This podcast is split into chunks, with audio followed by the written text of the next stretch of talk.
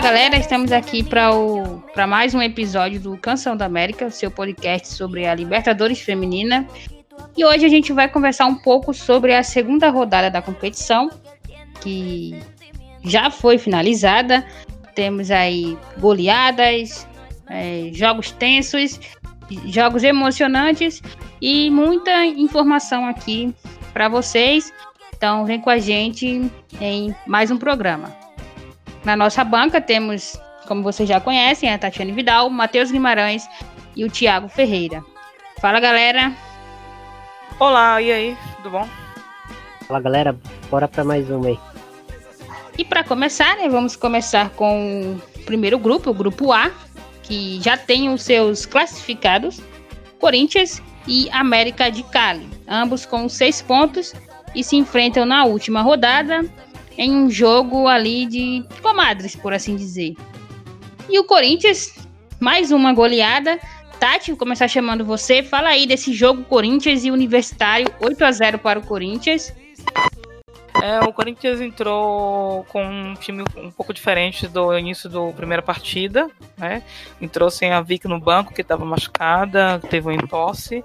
Entrou também sem a Adriana, é, com a Juliette de ponta, lateral de ponta.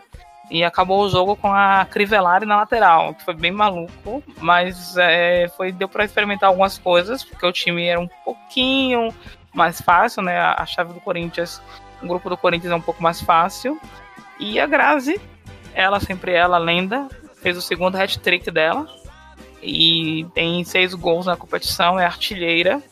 O Universitário é um time é, é um time interessante, mas é, é um, ela tá uma prateleira um pouco abaixo, né? Ainda precisa de algumas melhorias e algumas correções básicas de fundamentos ali.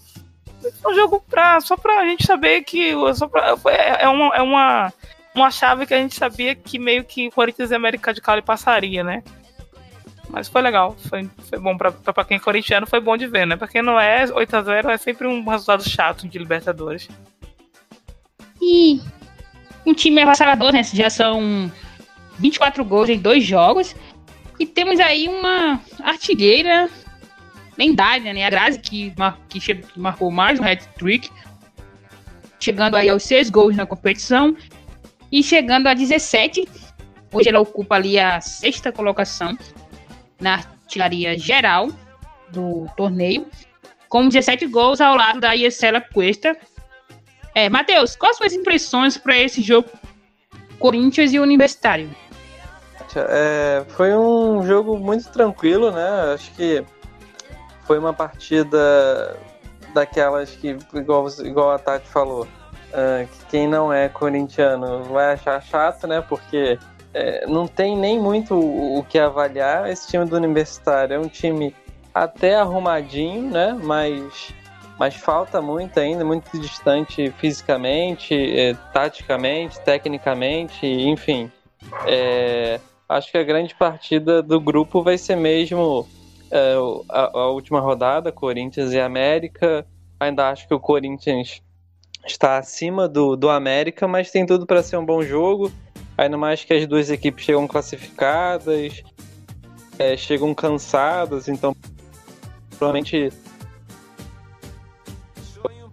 mudança aí para preservar as jogadoras. É, mas sobre esse jogo do Corinthians não tem, foi a, avaliação muito próxima daquele do Nacional, né? um jogo que foi muito fácil, né? Então é, o Corinthians permitiu, como a Tati colocou, até para em caso, caso precise, na fase mata-mata, já ter testado algumas alternativas, né? Bom, e no, no, outro jogo do grupo, né, o América de Cali venceu o El Nacional, como era esperado. Acabou ali tomando um susto no início da partida, saiu perdendo. Foi de virada. É, conseguiu fazer a virada aí, conseguiu fazer um placar mais elástico. O gol do Nacional foi um gol contra da jogadora do América, mas não foi um jogo tão fácil ali no começo como se esperava que fosse. O América teve uma certa dificuldade. Thiago, fala pra gente um pouco dessa partida. É, foi um jogo que parecia algo tranquilo, né, pro, o América, mas esse gol acabou dando um, um, tempero, pelo menos ali no primeiro tempo. Mas acho que a diferença entre as equipes ainda era muito grande, né? E, e como vocês citaram aí, Corinthians e, e, América de Cali vão disputar para ver quem vai ser o líder do grupo, né? Porque a classificação uh, já estava bem encaminhada devido a, aos adversários que não tem um nível nem, nem próximo, né? Essas duas equipes. Acho que vai ser bom para a gente ter um termômetro de, de como estão chegando essas equipes para Libertadores, que a gente ainda não consegue ter essa noção, né?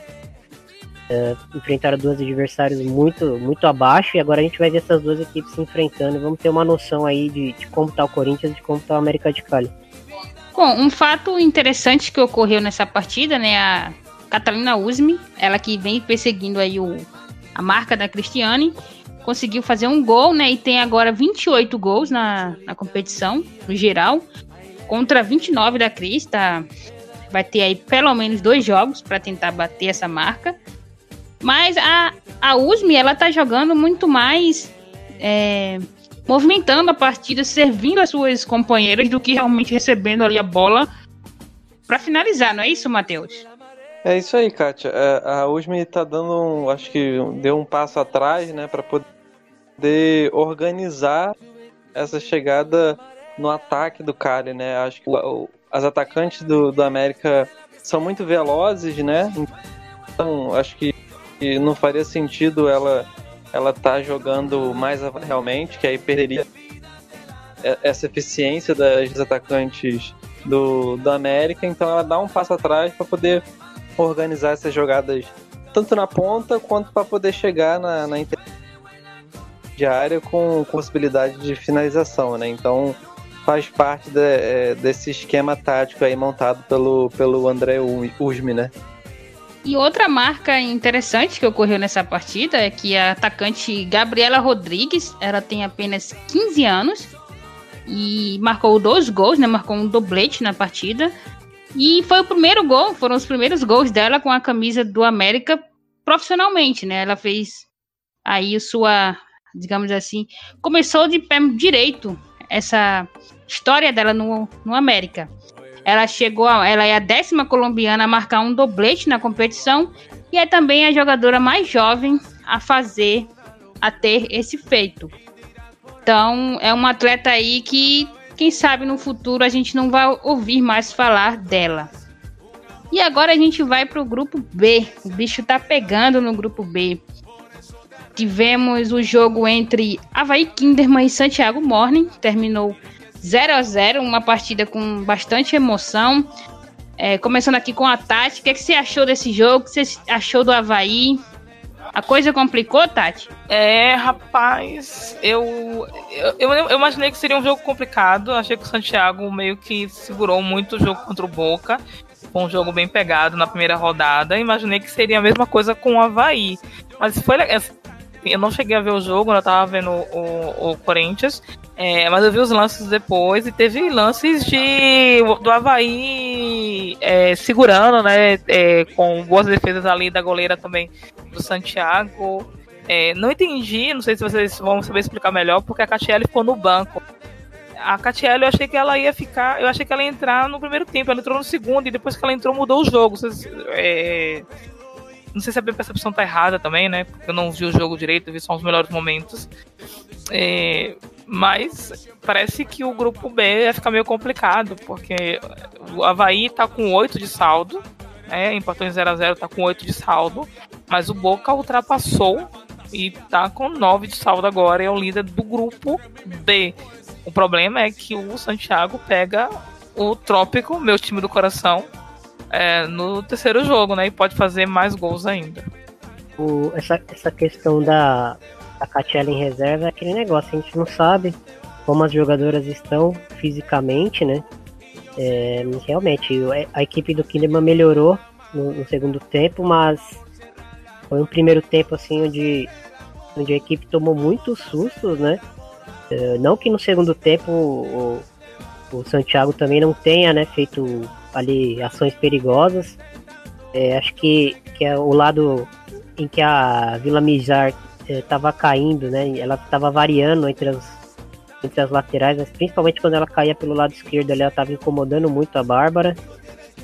Uh, Kinderman nesse jogo mostrou que é uma equipe que assim, sem, sem a Julia Bianchi, né, novamente, parece que a gente sempre fica falando a mesma coisa, mas é, a equipe perdeu estatura, perdeu força física no meio campo.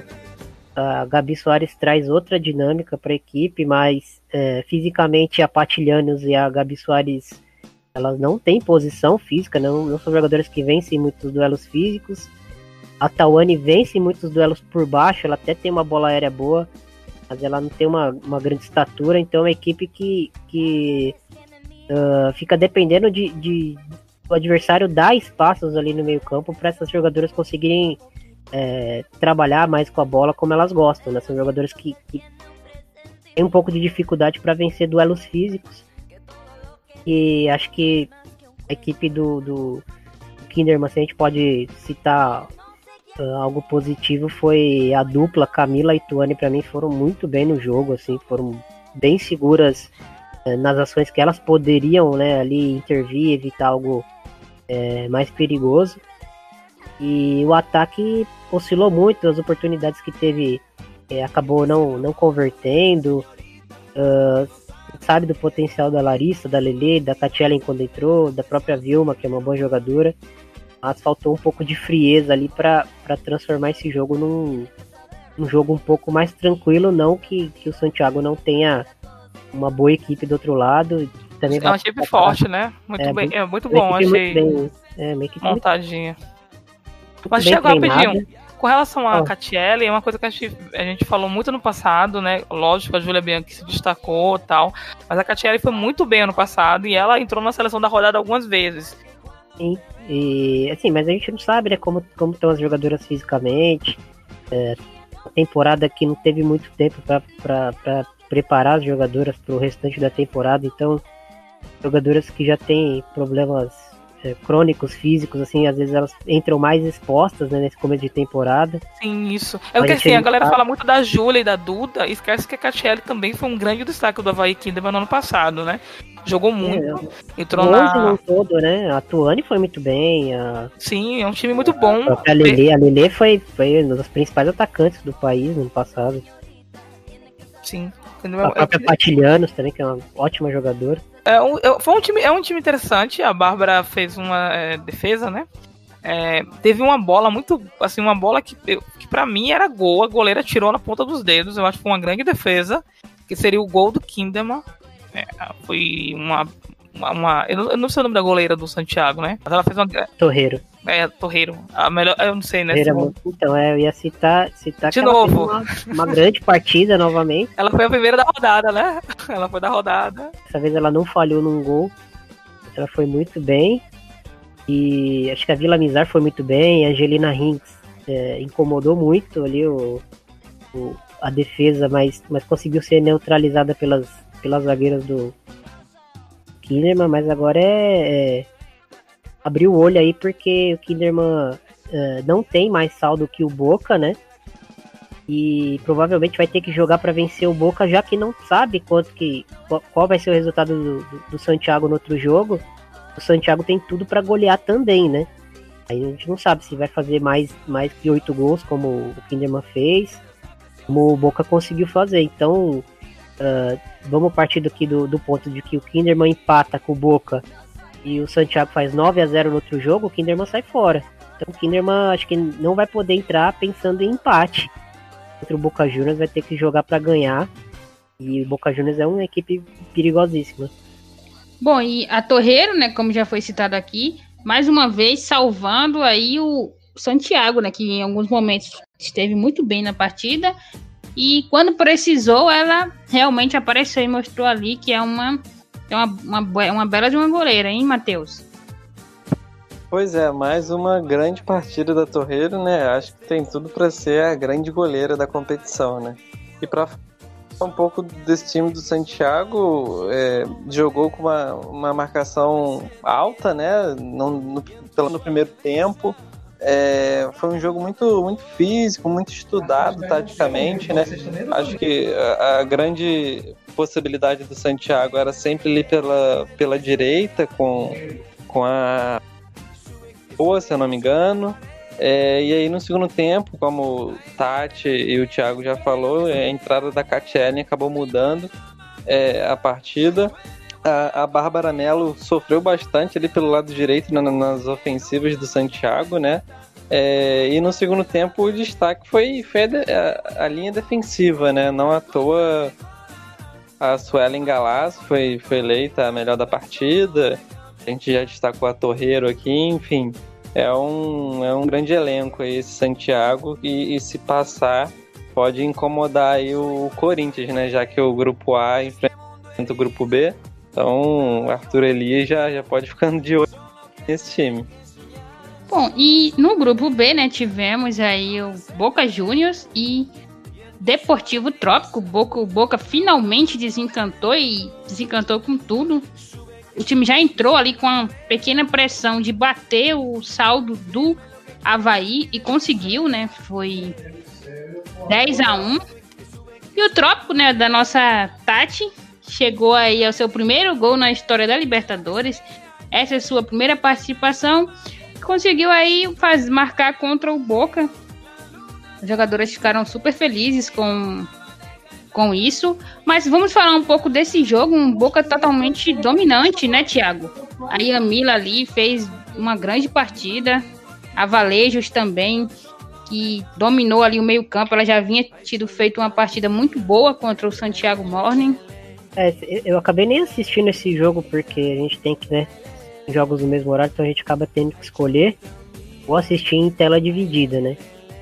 Mas a gente sabia da diferença que, que, que o, o Trópico tem para as outras equipes desse grupo, né? A gente citou isso é, no primeiro episódio que a gente analisou esse grupo B gente sabia da diferença, né? Então, assim, é uma equipe que infelizmente vai ser goleada no, no, nas três partidas e vai pode decidir esses jogos contra o Trópico podem decidir quem passa no grupo justamente pelo, pela questão do saldo, né? Exatamente. E para fechar aqui o grupo B, Matheus, qual a sua impressão desse Boca Júnior? Agora vai ou ainda tem que se mostrar? É, eu acho que ainda tem que se mostrar, né, Kátia? É, no segundo tempo ali, sofri um pouquinho né, com as ofensivas do Deportivo Trópico. E olha que o time boliviano não é lá essas coisas, né? É... Bom, o objetivo foi alcançado, né? Que era fazer mais gols do que o Kinderman, então pelo menos cumpriu seu papel. Mas acho que, que deixa desejar. É, é claro que o placar é plástico, se eu não me engano, foi pro, foi pro segundo tempo 6 a 0 né?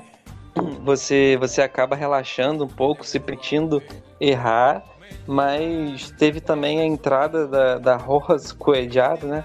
Ali no, no time boliviano, que deu uma dinâmica diferente na, na, na equipe e o Trópico conseguia avançar é, e, e, de vez em quando chegava. Tanto é que gol, né? O primeiro gol aí do, do time na competição. Lembrou aquele gol da Tailândia lá na Copa do Mundo da França. É muito comemorado. Mas, mas o Boca tem que ficar de olho, tem que ficar de olho nessa parte, principalmente nessa parte defensiva, de não deixar a peteca cair no, no, nos 25, 20 minutos finais de partida, né? Isso, e o Deportivo Trópico, né, que teve na sua arquibancada uma ilustre, um ilustre torcedor, o ex-presidente da Bolívia, o Evo Morales, estava lá apreciando as meninas, o, ele que tem sido aí um entusiasta do futebol feminino, esteve na, na entrega de medalhas e troféus, esteve comemorando com elas o campeonato nacional e nesta rodada estava no estádio, estava na Argentina acompanhando a partida da equipe. Achei muito legal. Acho muito legal esse entusiasmo que eles têm com o futebol feminino. Que a gente consiga ver mais vezes. E agora entrando no grupo C, que também deu uma embolada nessa segunda rodada. e tivemos aí duelos muito interessantes e uma tabela bastante maluca. Temos duas equipes com quatro pontos e uma equipe com três. Então a coisa vai pegar fogo na, na, te na terceira e última rodada. Começando com Sol de América e Atlético. As equipes se enfrentaram. Uma grande partida da Julieta Lema. Marcou um doblete na partida. Foi 2 a 1 para o Sol. O Sol que acabou sendo uma grande surpresa, né, Thiago? Ninguém esperava que eles fossem fazer um, um, um campeonato assim tão consistente e estar tão próximo de uma classificação para a próxima fase. É, o, o Sol de América era uma equipe que a gente estava é, muito no escuro, assim, não sabia, né, quem, quem seriam as jogadoras que completariam o elenco. E quando a gente soube da contratação da, de algumas jogadoras do, Penha, do Cerro Portenho, é, principalmente da, da, da, Julieta Lema, que chegou do, do Estudiantes, a gente começou a ter uma noção, mas bem em cima do campeonato, de, de do que essa equipe poderia é, trazer, né? Mas a gente também levava aquele contexto que também serve para o libertar empenho de, de equipes que estão paradas, estão paradas há mais de um ano sem, sem, sem ritmo de jogo.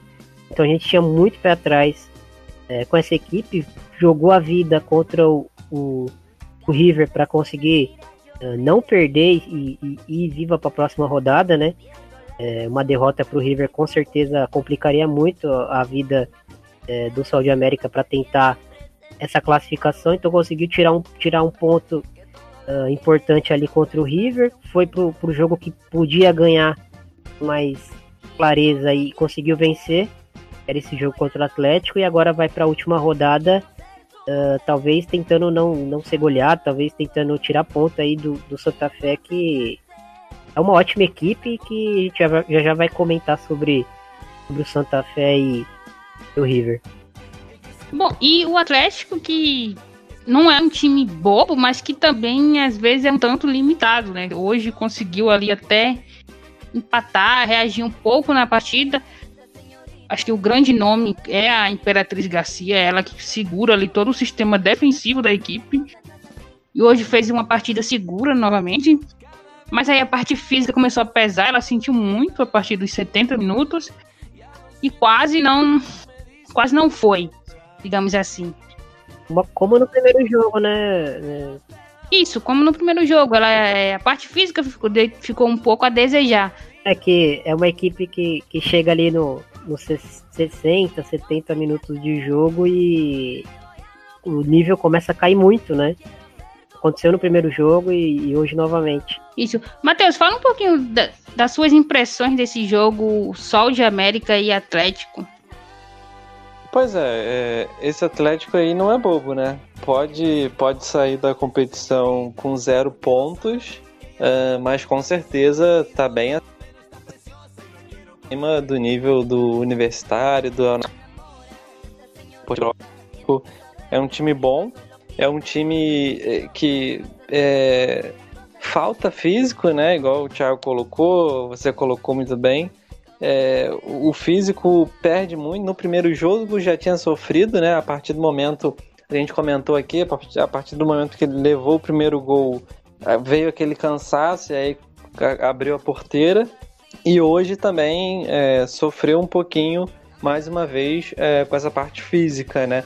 Isso, isso já era esperado até mesmo pelo, pelo treinador.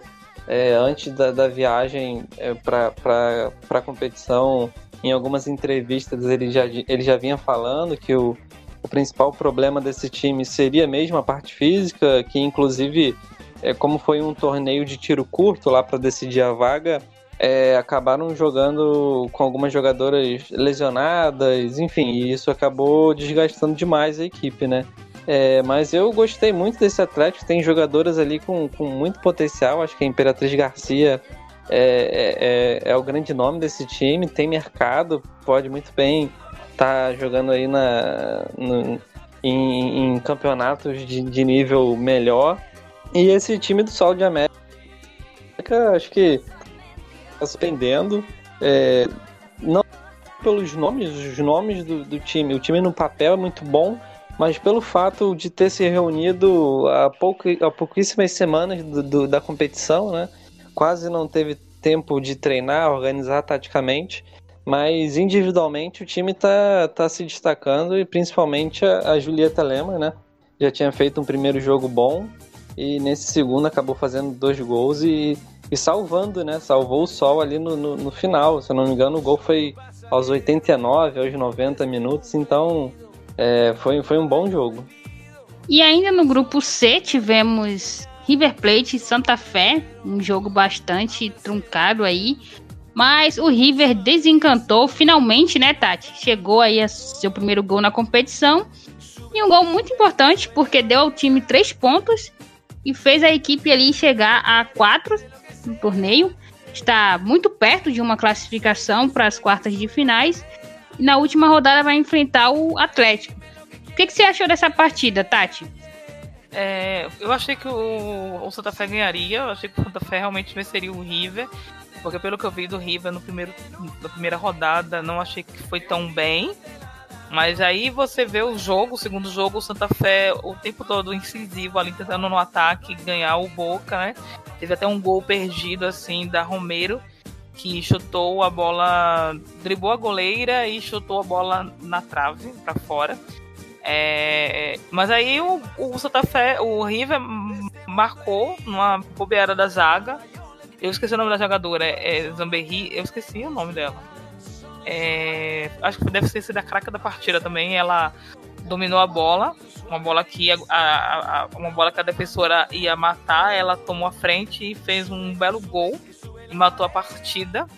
Mas assim, é um resultado enganoso. O River quase não chegou ao ataque, o River quase não tocou a bola ali na frente. O Santa Fé é, o tempo todo dominou a partida, mas é aquilo que a gente estava comentando assistindo a partida durante o jogo, né?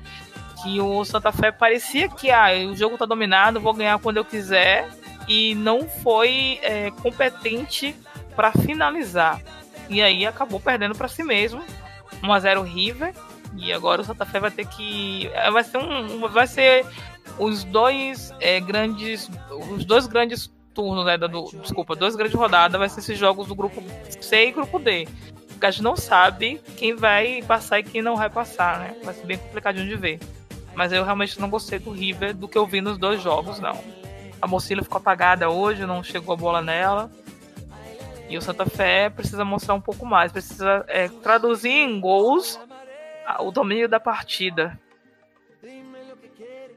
A Biri Zamberri, né, ela que é a autora do gol, teve também uma chance muito Isso, boa contra o contra o próprio Sol de América, em que ela estava com gol aberto, só a goleira já está vencida e ela acaba desperdiçando, né, uma chance incrível.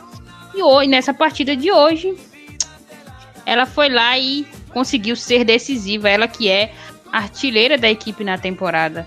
É, Matheus, o que, que você achou do jogo? Você acha que o River precisa mostrar mais realmente? O Santa Fé, o que faltou para o Santa Fé vencer o jogo ou até mesmo empatar? Ah, a Tati resumiu bem, cara. É, o River não fez um bom jogo, né? Acho que faltou competência do Santa Fé. É, em alguns momentos, as linhas do Santa Fé estavam muito espaçadas, né?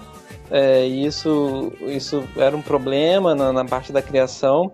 A grande disputa da, da partida foi entre a, a Morcijo e, e a Fanny Galto. Elas estavam é, ocupando ali a mesma área do campo e, e, e, uma marcando e impedindo a subida da outra, né?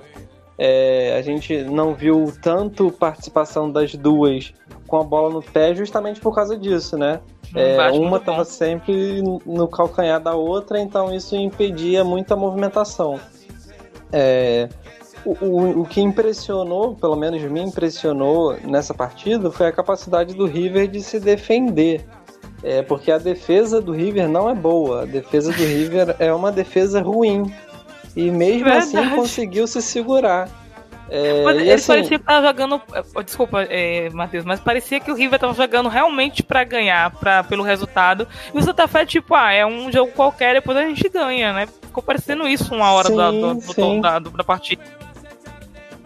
Tanto é que, que assim, o, o Santa Fé teve o domínio ofensivo em quase todos os momentos da partida, mas quem fez as grandes defesas foi a Soleira, a goleira do Santa Fé. Então, quer dizer, o Santa Fé tinha bola, estava no ataque, pressionava, mas cadê o chute? Cadê esse chute? O chute não ia, não, não chegava no gol.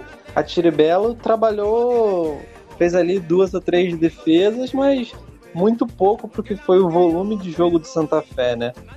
Então, acho que o Santa Fé já tinha tido dificuldade de furar o bloqueio do Atlético no primeiro jogo, né? Igual a gente falou, foi furar o bloqueio lá aos 60 e poucos minutos. É, e, e, hoje não conseguiu furar o bloqueio do River. Então, isso preocupa.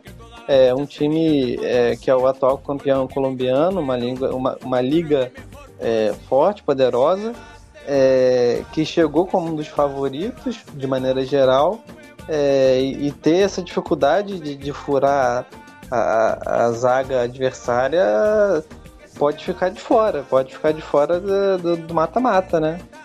De fato, parecia que o Santa Fé ia, ia ganhar a qualquer momento e por isso elas não estavam muito preocupadas em finalizar, né?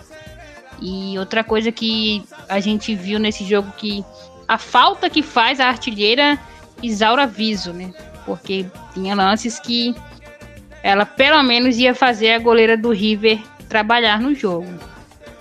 E esse grupo ficou uma loucura, né? River e Sol de América com 4 pontos, Santa Fé com 3. Na última rodada, o River pega o Atlético. Sol de América e Santa Fé se enfrentam aí valendo uma vaga na, nas quartas de finais. E é um River que a gente ainda não consegue botar tanta fé, né? Mas se der a lógica, se der a razão, deve vencer o Atlético. E agora o grupo que está causando uma, um alvoroço nessa Libertadores. O grupo D.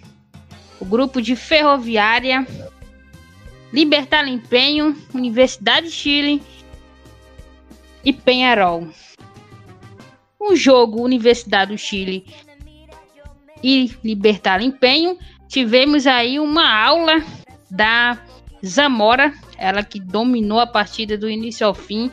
Uma baita partida da capitã da Laú. É, Matheus, o que você achou da, desse jogo? O que aconteceu nesse jogo?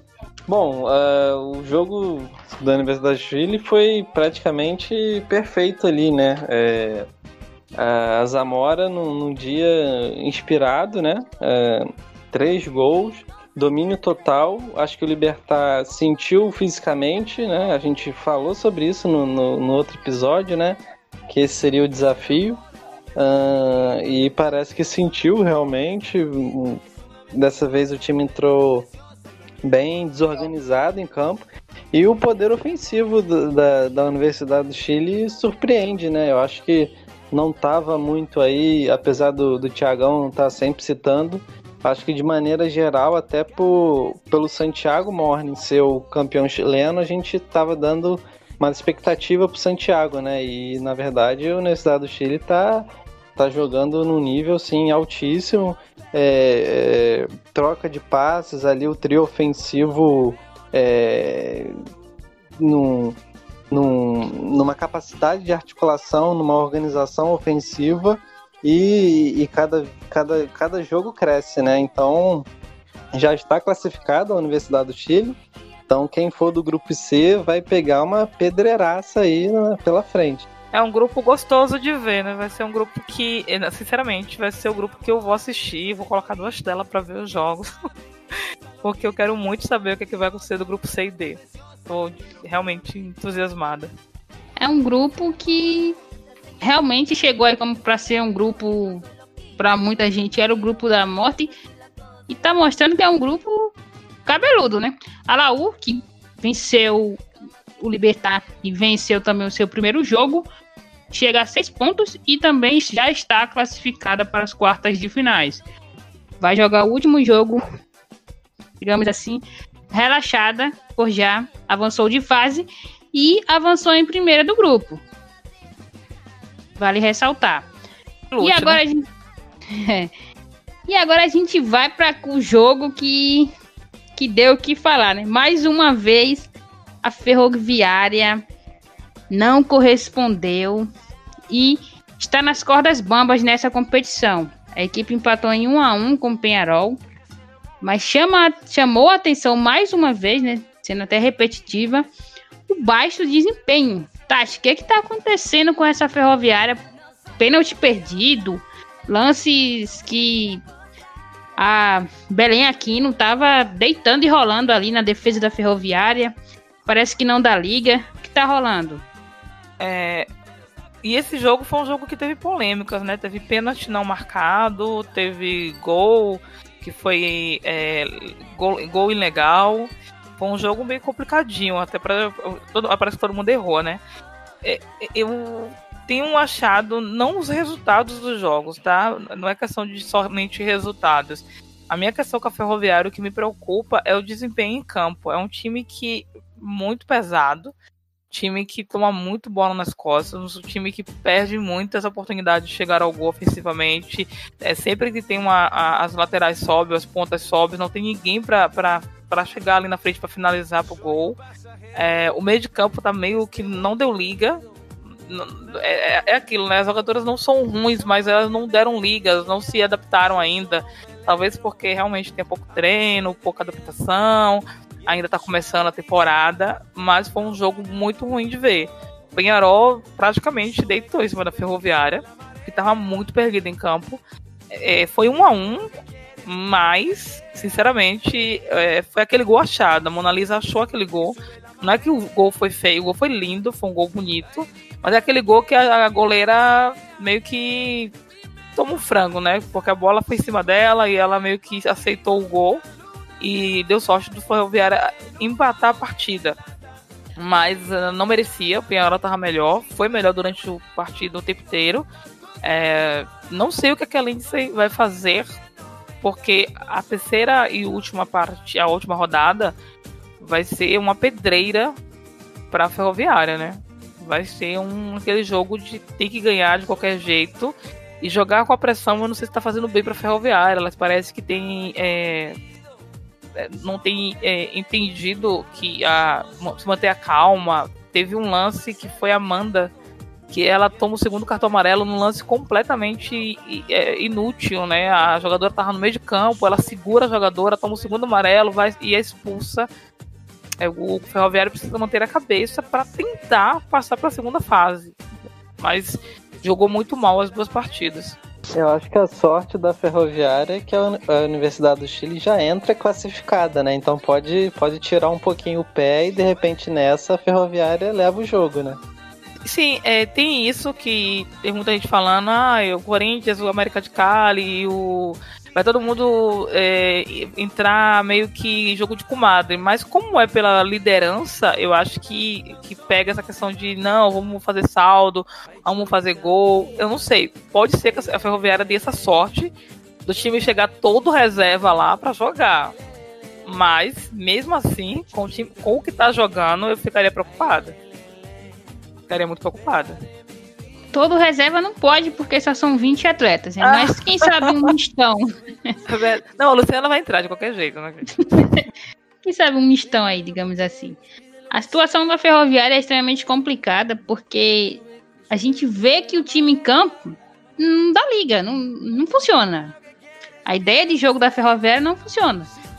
É, Tiago, qual o seu diagnóstico aí da Ferroviária, desse grupo D, né, que tá uma coisa também complicadíssima? Bom, a Ferroviária veio com algumas trocas, né, para essa, essa partida. A Mona Lisa entrou na lateral direita, a Daiane, que jogou no primeiro jogo no, no meio campo ali como uma meio campista, jogou pela ponta direita. E a Luana é, jogou de volante. É legal observar que, que houve ali uma tentativa de, de mudar um pouco dessa dinâmica da equipe é, que no primeiro jogo foi muito, muito ruim. E como a gente citou no episódio passado, melhorou um pouquinho no segundo tempo, mas não ao ponto de conseguir é, se impor frente ao, ao Lipenho.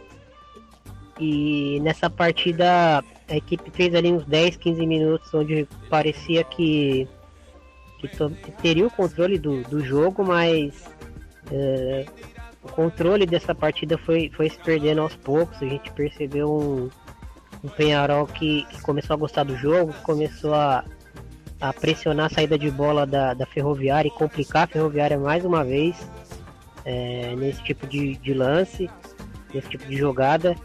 É, a gente pode citar que algumas jogadoras do, do Penharol que, que complicaram um pouco a equipe do, da Ferroviária, a Soares realmente jogou em cima da barrinha.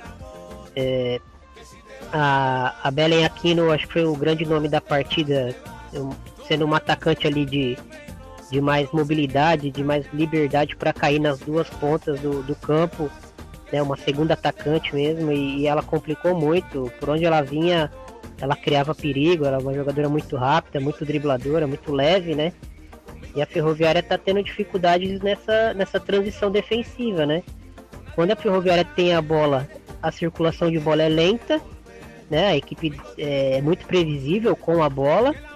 E quando perde a bola, a equipe tem dificuldades em correr para trás, tem dificuldades em, em, preencher os espaços rapidamente e acaba oferecendo para equipes como a, o, o Penharol, que, que tem muitas jogadoras rápidas ali na frente, oferece pro Penharol o que ele quer, né? Que é espaço para conduzir e, e para ser atacado, né? Sobre as mudanças da ferroviária, eu acho que, que a tentativa da Mona Lisa uh, foi para tentar trazer um pouco mais de ofensividade pelo lado direito, né? Que é algo que a, que a Carol Tavares não tem tanto, mas a, a, a Mona Lisa, apesar do golaço que ela fez, ela também não é uma lateral que, que, que faz o corredor todo, né, com tanta frequência. Ela, ela demora para subir, quando ela sobe, ela demora para voltar. Ela é uma jogadora muito mais de, de receber no pé. E eu acho que o perfil do elenco do, da Ferroviária, praticamente todo, é, é, um perfil de elenco que, de jogadoras que, que preferem receber a bola no pé é, do que se lançar na frente, do que preencher espaço, do que do que atacar as costas, do que correr para trás com mais velocidade. São jogadoras muito mais técnicas e de, de receber a bola no pé. Só que você tem um excesso de jogadoras com essa característica em campo. Eh, e isso acaba prejudicando a equipe, deixando a equipe menos dinâmica, né? Que já foi um problema da temporada passada e vem se repetindo nessa. Sobre o grupo, dá para dizer que, que a Universidade do Chile é a equipe hoje mais confiável aí do grupo D. Né? Eu no começo apostei em Universidade Chile e Ferroviária. É, já falou da Ferroviária bastante, falando um pouquinho das outras três equipes rapidamente. A Universidade Chile é a mais confiável, acho que a Zamora está fazendo um, uma baita Libertadores, até aqui dois jogos no nível altíssimo, né? Ela que atua na ponta. A Bárbara Sanches, para essa competição, está atuando ali como uma meia atacante, né? Eu acho que a Universidade do Chile é uma equipe que, que sabe o que fazer com a bola, uh, acelera muito o jogo, né?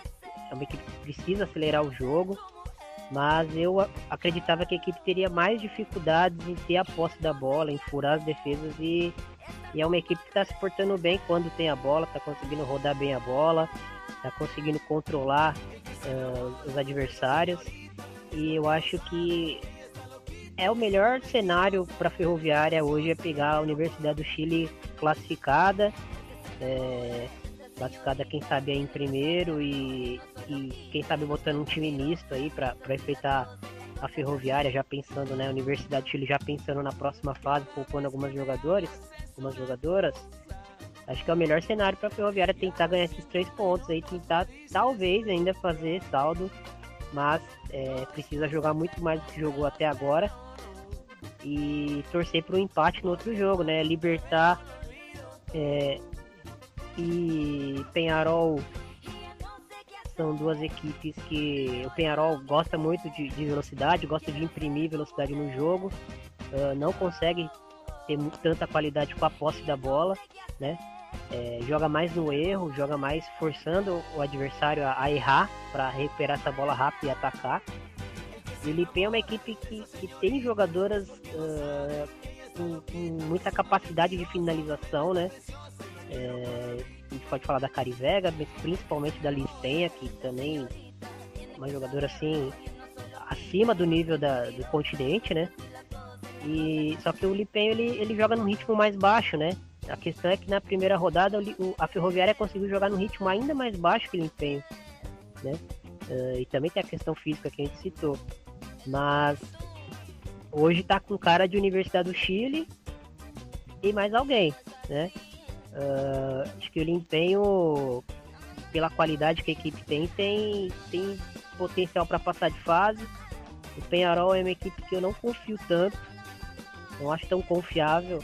É uma equipe boa, tem bons valores, mas não é uma equipe tão confiável. Depende muito de, de, de conseguir uh, se aproveitar do erro do, do, do, adversário. E a Ferroviária tem condições de, de, jogar muito melhor do que, do que vem jogando e, e é, vamos esperar, né? Vamos esperar como vai ser o terceiro jogo, uh, terceira rodada com esse, desse grupo D aí, que, que é um dos melhores grupos da, da Libertadores. E esse é o cenário que chega as equipes ali na última rodada. Temos Corinthians aí, Corinthians, América e Universidade do Chile, os três classificados. Temos as duas equipes brasileiras aí na corda bamba, o, correndo um risco ali sério de eliminação. A Ferroviária, principalmente, ela que só tem um ponto no campeonato e um saldo negativo de menos quatro gols, o que ainda complica ainda mais a situação. E o Kinderman, que joga por uma vitória, porque um empate talvez vai fazer o time depender, talvez não, um empate faz o time depender do resultado do Santiago Morning, que deve ir para cima com tudo do Deportivo Trópico para tirar esse saldo. E outros grupos estão, o grupo C também ali, temos três equipes com muitas, com as mesmas, praticamente as mesmas chances de classificação. E é, isso, gente, o nosso cenário. E, e é, é legal falar que é, eu até comentei, eu comentei errado, né, que o Corinthians e Boca poderiam se encontrar na final, mas não pode, né?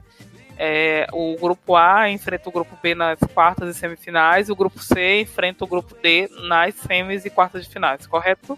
Exatamente. E depois rola um chaveamento aí. A questão é: Kinderman, Boca, Santiago só podem pegar o Corinthians ali no chaveamento quartas semi. Não pode rolar uma final entre essas equipes. O que pode pegar, o que pode ter é final, é semifinal brasileira e final brasileira. Isso, pode ter uma final brasileira se a Ferroviária conseguir chegar na final, né? Pra acontecer. Ferroviária e Kinderman também, porque Kinderman tá no grupo C, né? Então os dois. Não, um o Kinderman dois... tá no grupo B. Kinderman é no mesmo chaveamento. Ah, é verdade. É mesmo chaveamento do Boca. Então, é, eu achei que seria Ferroviária e Kinderman na CM se desse. Então, é verdade, o Kinderman é do grupo B. Então, pode ter um Ferroviário Corinthians na, na final, um Ferroviária e um Ferroviário e Kinderman. Mas para isso, as duas equipes brasileiras precisam passar, né? Isso. Ah, primeiramente, o Ferroviária e o Kinderman precisam se classificar para poder ter esses, esse cenário aí. E tivemos também nessa rodada aí as MVPs do Twitter, né? Uma novidade dessa temporada. Da segunda rodada foi Gabi Nunes, do Corinthians, Catalina Usme, do América de Cali, Emília Rodrigues, do Boca Júnior, Suelen Galaz, do Santiago Morning, a Juliana, do Sol de América, a Belém Aquino, do Penharol, a Zamora, da Universidade do Chile, e a Birizamberri, do River Plate. Essas foram aí as MVPs Twitter da segunda rodada. Artilheiras, temos um, uma nova artilheira, a Grazi com seis gols, a Gabi Nunes ali na segunda colocação com 5 e a Lele com 4. Esse aí é nossos números gerais desta após a segunda rodada. E essas são né, é mais um resumão sim do que aconteceu. Não tem muito que se destacar. Temos mais uma vez uma arbitragem aí que deixa a desejar. Alguns erros no jogo do Penharol, alguns jogos, erros no jogo do Santa Fé. Jogo do, do River. Do River Isso, Santa Fé, é, né? River e Santa Fé. Teve ah, também, vamos combinar que teve no, no Kinderman, né? Aquele, aquele lance da Bárbara poderia ter dado um. Poderia... Isso, né? Como sempre, saindo totalmente equivocada. E a arbitragem acabou que ajudando, porque não teve falta nela, foi falha dela.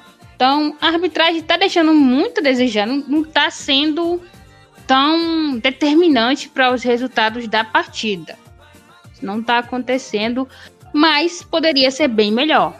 Mas eu acho que foi determinante sim de algum ponto, porque o caso do Havaí, do Ferroviária e do uh, e do Ferroviária e do Pinharol. É, o, o, lance foi um pênalti, né? Um pênalti não marcado, foi o primeiro lance. Poderia ir estar 1 a 0 já para porque não é pênalti, né? A gente não sabe, no pênalti é loteria. Mas poderia ter, sei lá, mudado o jogo. E também aquele lance da, da falta é complicado não marcar falta daquele lance. É, mas assim, o jogo ficou 1 a 1 ok. Mas é, porque muda o jogo, né? Às vezes você toma, faz um gol logo no começo da partida, no primeiro tempo, já muda a partida, né? Você já fica mais, mais exposto, o outro time fica mais nervoso. É, é eu, essas, essas falhas da arbitragem precisam ser corrigidas. E o medo é que aconteça isso numa quarta ou semifinal, né? Seja determinante para o jogo e acabe prejudicando uma equipe que se preparou um ano inteiro, né? Pra estar lá. Exatamente. É, eu, eu só complementando essa questão, eu tô achando essa arbitragem assim bem abaixo, né? Eu não sei exatamente se as federações enviaram as suas os seus melhores trios de arbitragem, né?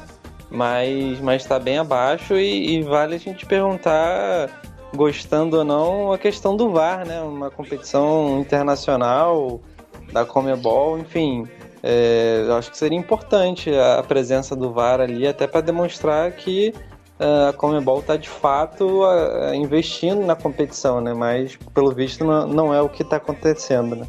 É, a questão do VAR que a galera fala muito é por causa dos custos, né? Porque ah, cada estádio tem que ter um. Mas são só dois estádios que estão tá acontecendo as competições. E são dois jogos em, em cada estádio durante o, no, no, dia. Então não teria problema nenhum manter o mesmo, sabe? Tá, tá, tá mantendo o mesmo comentarista, pode manter o mesmo árbitro de vídeo, vídeo lá. exatamente, é, né? Se teria custo. Se o narrador pode. É, assim, o custo não seria tão alto como é no brasileiro, por exemplo, que tem que ter em vários estádios, são 20 estádios, né? E aí se muda de estádio, alguma coisa tem que ter mais um outro. É, é diferente, o custo pode ser maior, tem que ficar levando para cima e para baixo. No caso de uma competição bolha, é, a, a, cabine de VAR ficaria ali durante a competição, que são 15 dias, então não tem desculpa. É realmente o descaso da Comebol, né? É, falta isso. E aquilo, né? Será que as, os árbitros estão preparados para usar o VAR também? A gente não sabe. Espero que sim, né? Os caras estão vendo falta, estão vendo falta da. estão vendo uma falta absurda e não estão marcando. é, é complicado. Teve um lance do Corinthians que a jogadora empurrou, uma jogadora do Corinthians, e o árbitro marcou é, falta para quem empurrou. A gente falou, não faz sentido isso. É uma bobagem, o Corinthians ganhou, ok. Mas essas são essas pequenas coisas que podem minar um jogo, sabe? Essas inversões de falta, essa, essa, essas não ver o lance, é, quantidade de minutos que não precisa para um lance que não teve nenhuma é, alteração assim muito drástica ou que não teve nenhuma é, ferimento de atleta. É, são pequenas coisas que precisam ser corrigidas. Mas é aquilo, a gente tem um campeonato, um torneio e a gente tem que dar graças a Deus, né? E esse foi o nosso quinto episódio do Canção da América. Obrigado aqui por estar com a gente. Valeu, Thiago, Matheus, Tati e é nós.